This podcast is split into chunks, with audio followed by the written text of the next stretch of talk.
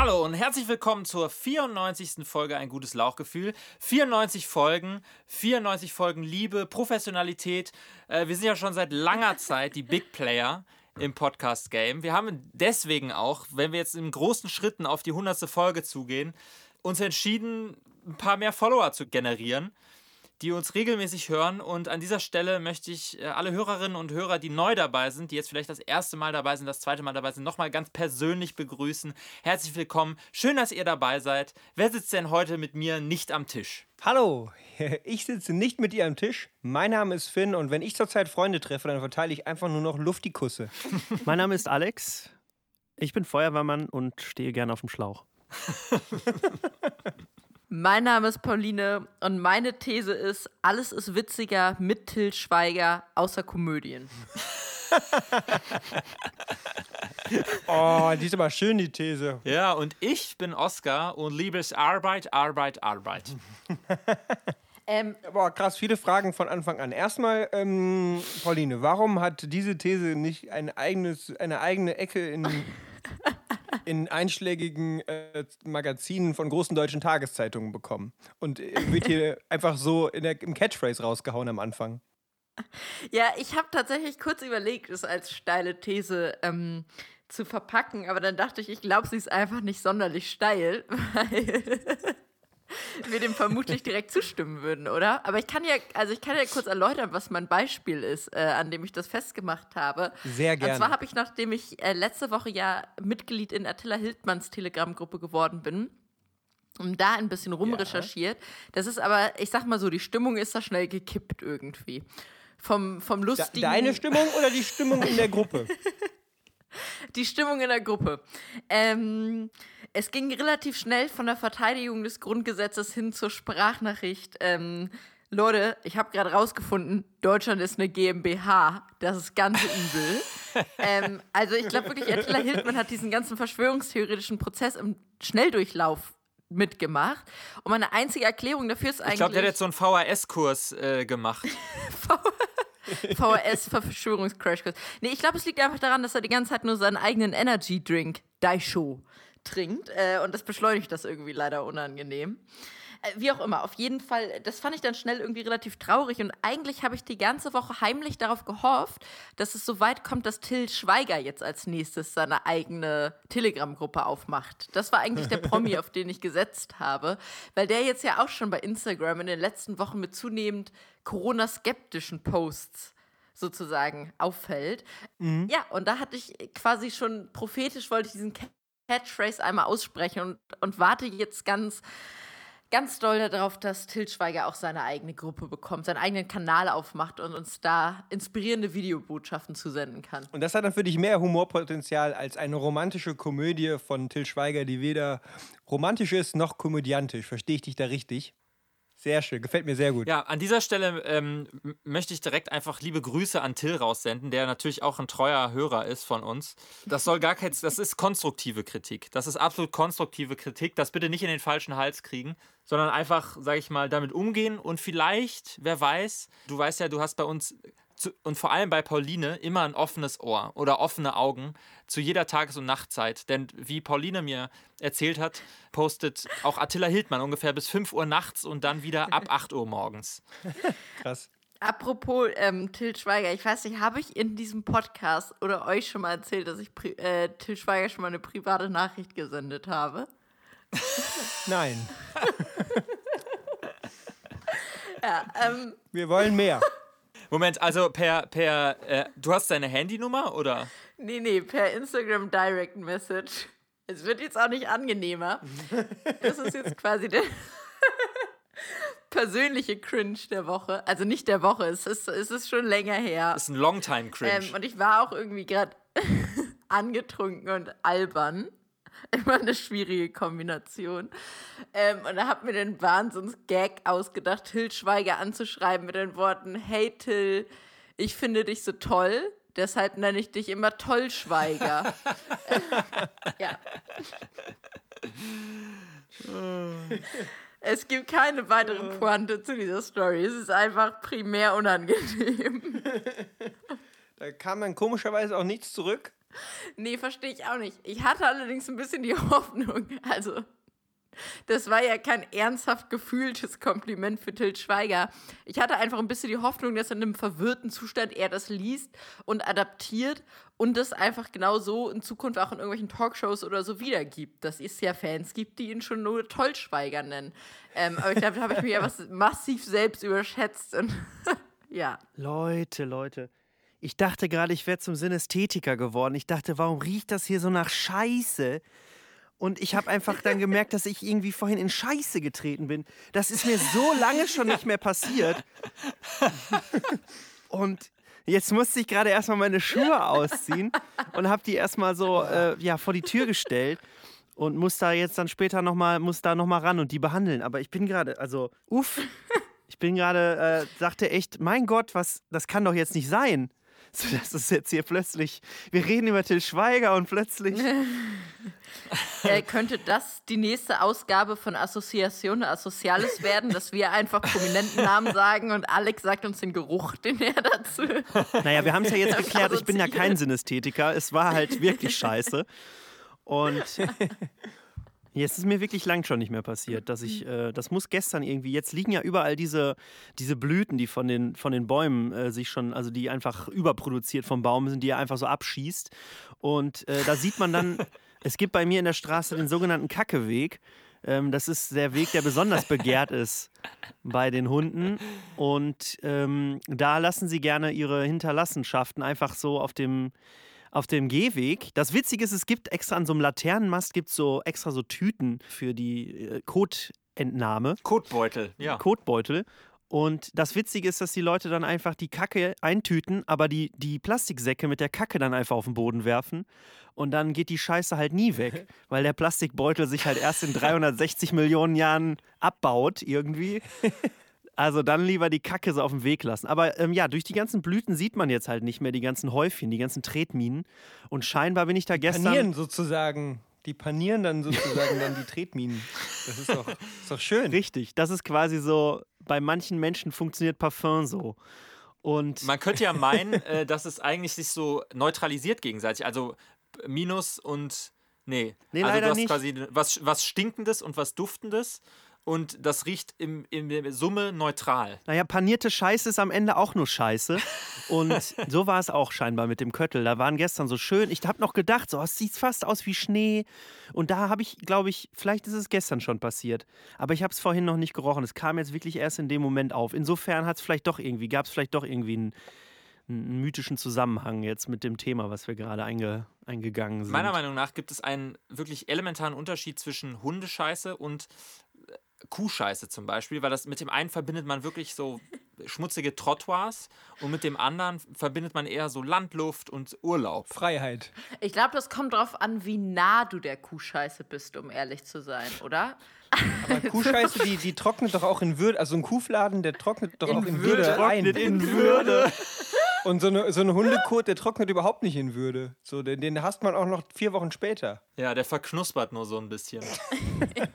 Aber wie, wie kriegt man das denn am besten jetzt, also wie kann man das am besten beseitigen, ohne dass man sich über seine Schuhe erbricht? Bei Finn im Innenhof, da ist jemand, der hat einen Kercher. Und man, ich kann aber auch selber, man muss es mit, et, mit etwas Distanz Der machen. Kercherer. Das Problem ist, du hast dann am Ende die, die Scheiße vom Schuh, aber hast du halt dann woanders hängen, im Ey, Gesicht Leute, wir oder. müssen übrigens eine Kooperation bei Kercher einfordern. Ein lieber Freund und treuer Hörer von uns ähm, hat sich jetzt nämlich tatsächlich auffolgend auf unsere Folge über übers Hochdruckreinigen äh, ein Kercher-Staubsauger, wie auch immer, angeschafft. Tatsächlich. Ich habe ihn gestern bewundert in seiner Wohnung. Ist das Besondere an diesen Kercher-Staubsaugern nicht auch, dass sie so einen Rückwärtsgang haben, also dass man den Dreck wieder auspusten kann? Auf die anderen Balkone.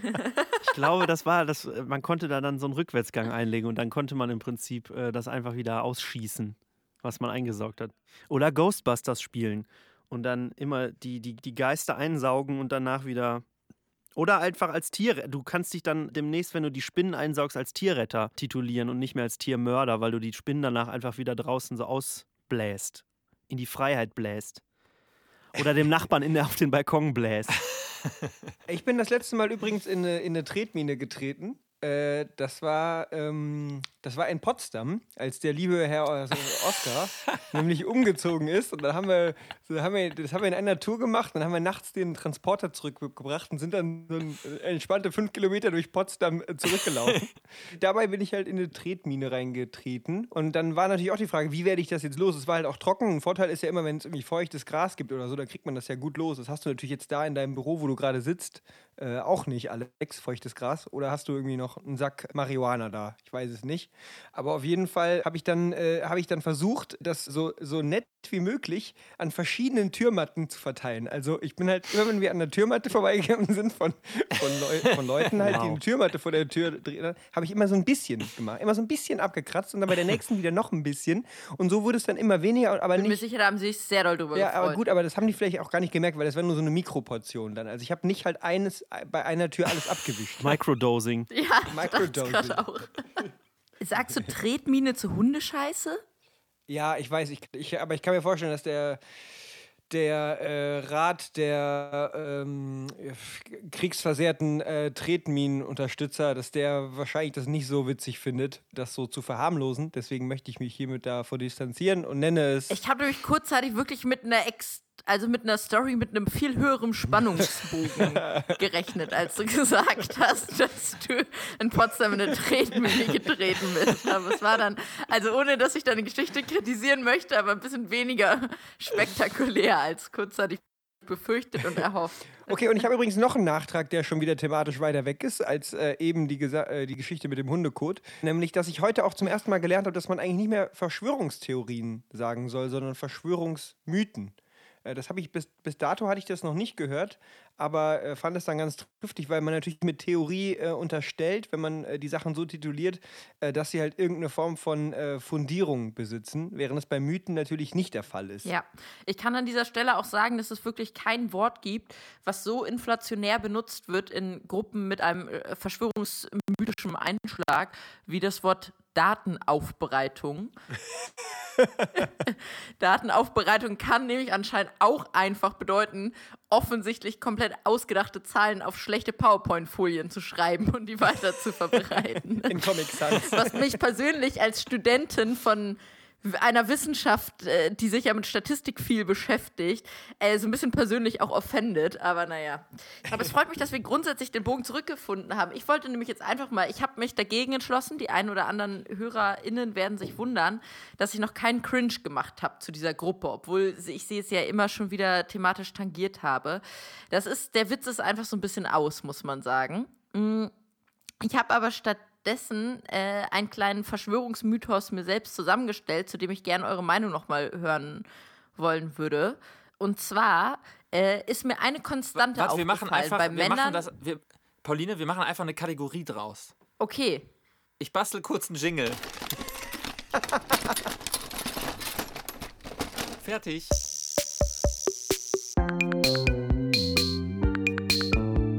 Verschwörung me lose control. Verschwörung, lose, lose, lose. Verschwörung, lose, lose, lose.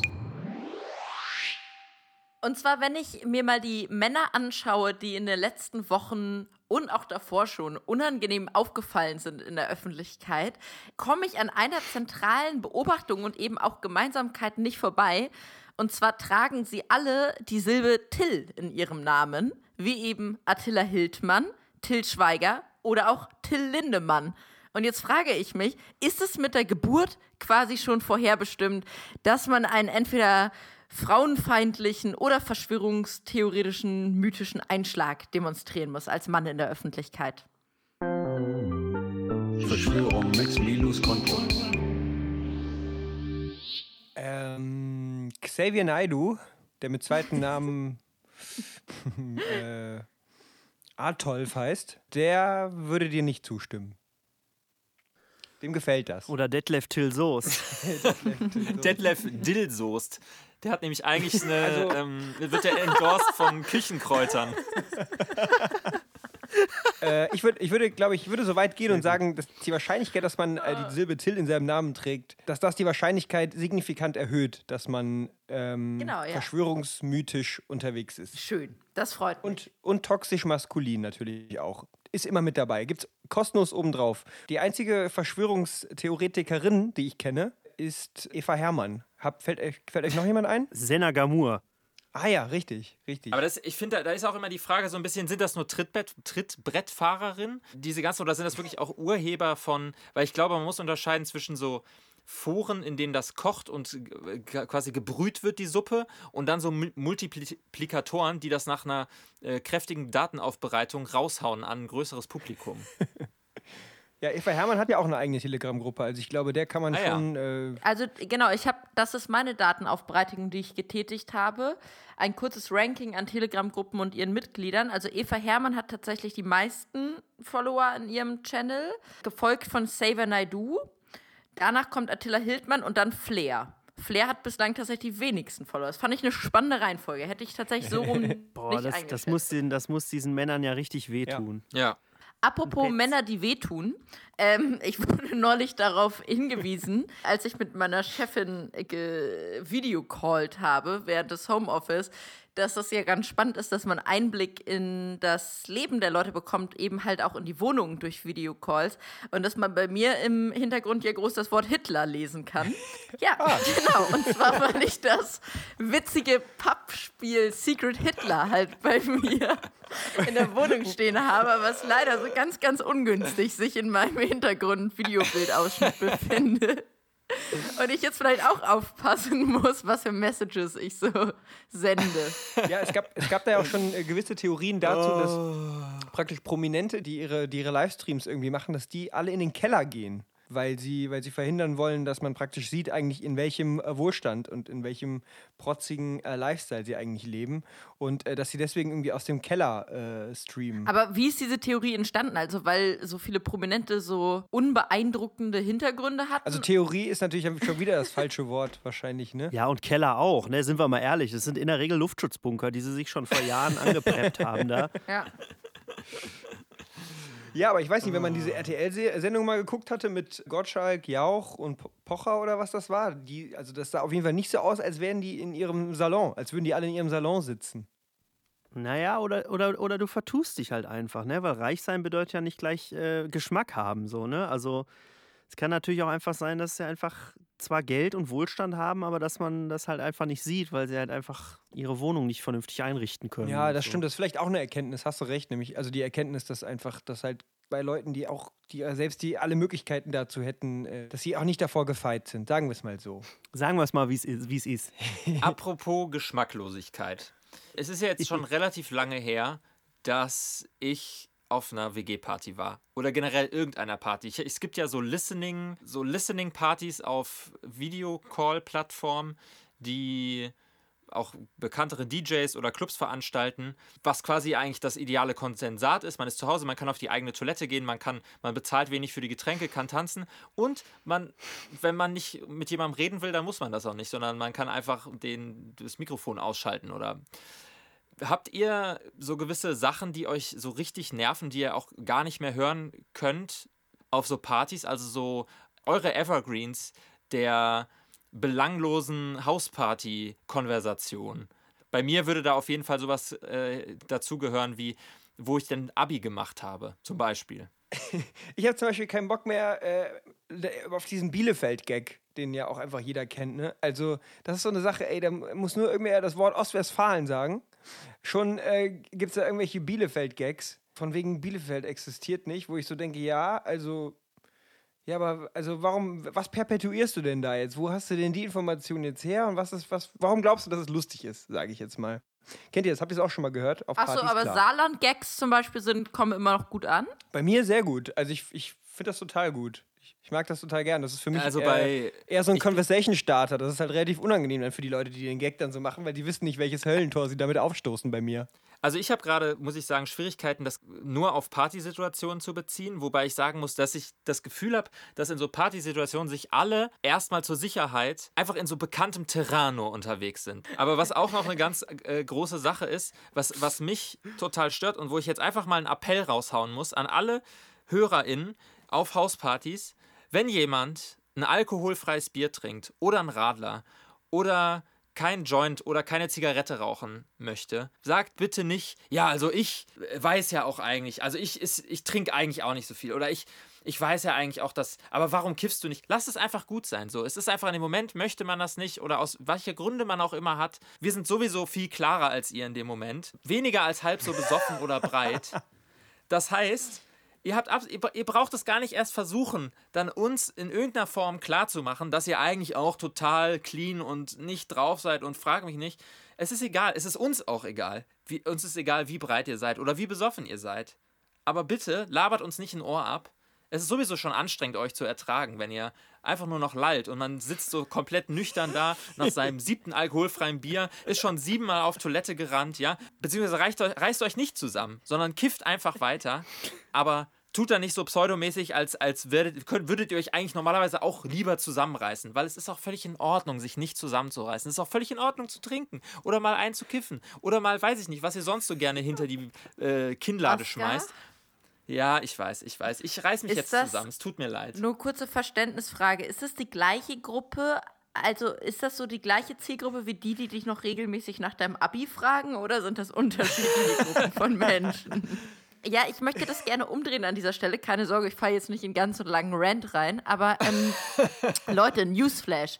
Wenn ihr mit Menschen redet, die vermutlich über 20 sind, so jetzt rein dem optischen nachzuurteilen, und auf einer Party rauchen, dann müsst ihr nicht zu ihnen hingehen und ihnen ungefragt erklären, dass Rauchen ungesund ist. Die Wahrscheinlichkeit ist tatsächlich relativ groß, dass sie diese Informationen in ihrem Leben schon mal bezogen haben und trotzdem zu dieser Entscheidung gekommen sind. Und es ist wirklich, es besteht gar keine Notwendigkeit, mir als leicht angesoffener Typ irgendwie mit einer Flasche Bier ein bisschen zu nahe zu kommen und zu erklären, warum das doch eigentlich viel schöner wäre, wenn ich jetzt gerade nicht rauchen würde. Weil, also, dann werde ich allein schon den Sicherheitsabstand weiter aufrecht zu erhalten, demonstrativ doppelt so viel rauchen den Rest des Abends. Ich glaube, es hackt. Warum hackt es? Richtig, ich habe einen Lauchhack für euch. Und hier ist der Jingle.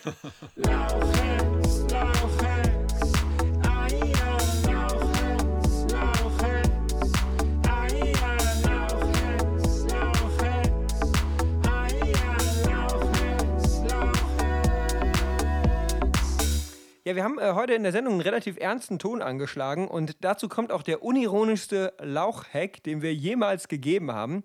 Der stammt von einer Zuhörerin, Julia aus Münster hat uns den zugesandt. Und zwar, ich weiß nicht, es kursiert auch, glaube ich, schon generell ein bisschen in den Medien auch. Es ist äh, gerade bekannt geworden oder wird äh, rumgespreadet, dass man, wenn man eine Stange Lauch nimmt und äh, unten den, den, den, den Wurzelsatz abschneidet, wenn man äh, den Rest des Lauches verarbeitet, dass man den nochmal in Erde einpflanzen kann.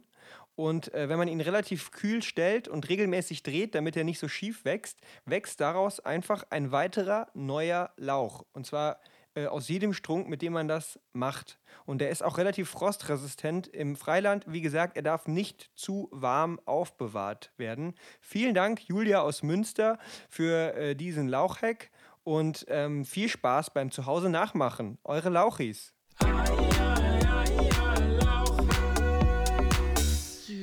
Ja, vielen Dank. Ey, das war wirklich, das war ja richtig pra praktikabel. Lauch-Upcycling, Lauch-Recycling, Lauch-Reviving. Das ist ein Lauch-Revival. Also das ist wirklich, das, nachdem wir Ja, Sinn an der Sache ist ja, dass Lauch, du halt nie wieder einen Lauch kaufst, ne? Weil das Ja, ist, genau. du kaufst ja einen, du kaufst ja einen ähm, Lauch, eine Stange Lauch und die wirst du halt bis äh, an dein Lebensende äh, perpetuieren. Genau, ich glaube, du brauchst schon so eine Armada, also du brauchst so einen, einen Lauch-Circle, ein Circle of Lauch, ein, eine Lauch-League, eine, eine, eine Lauchtruppe, die du. Eine Clique. Eine Clique. Was ich euch sowieso noch fragen wollte, wie, wie glaubt ihr denn, wie nennen sich denn unsere Hörer? Also, äh, höre, also Fans von bestimmten Formaten und so, die haben ja ei- eigene Namen. So. Ähm, man kann den Namen von dem Medienprodukt nehmen, dann Aficionado hinten dran hängen. Aber ähm, die meisten haben ja eher so ein bisschen, ähm, ja, ein bisschen sophisticated Namen. Was denkt ihr denn? Denkt ihr, unsere Fans sind einfach nur die Lauchs auch? Oder wie nennen die sich? Ja, oder vielleicht nennen die sich auch die Lauchgefühlvollen? oder Evangelikale. die Evangelikale. Ich, ich, mir fällt gerade nichts ein, aber ich finde, es ist auch immer schwierig, wenn man Leuten von außen einen Begriff aufzwängt. Also, wenn ihr das hört, sagt uns doch einfach, wie, wie wie ist eure Selbstbezeichnung, eure von euch gewählte Bezeichnung? Wenn euch jemand fragt, so, hey, hörst du auch ein gutes Lauchgefühl? Dann sagt ihr, na klar, ich bin ein. Und das würden wir gerne wissen. Einsendungen können äh, bis, wie immer bis zum nächsten äh, Dienstag. Einsendeschluss ist wie immer der kommende Dienstag. Ja, danke, Entschuldigung, ja. Und das war's auch schon wieder mit der neuesten Ausgabe. Ein gutes Lauchgefühl. Es war die 94. Ausgabe, ein gutes Lauchgefühl. Und äh, damit bleibt uns eigentlich nur noch übrig, uns zu verabschieden. Vielen Dank, dass ihr dabei wart, dass wir nicht an einem Tisch sitzen durften. Tschüss. Ja, nee, war toll, danke. Tschüss. Tschüss. Bis nächste Woche, wenn wir nicht mehr an einem Tisch sitzen dürfen. Aber auf Spielplätzen dürfen wir uns dann treffen. Stimmt. Mein Name ist Cliff. Und ich bin Einhänger. Und nächste Woche ein gutes Lauchgefühl. Haben Sie bald mehr Folgen als Zuhörer?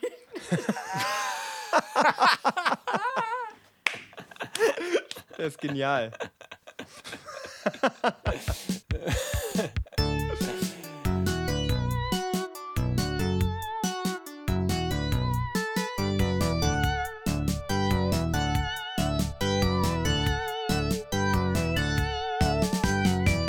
Ein gutes Lauchgefühl.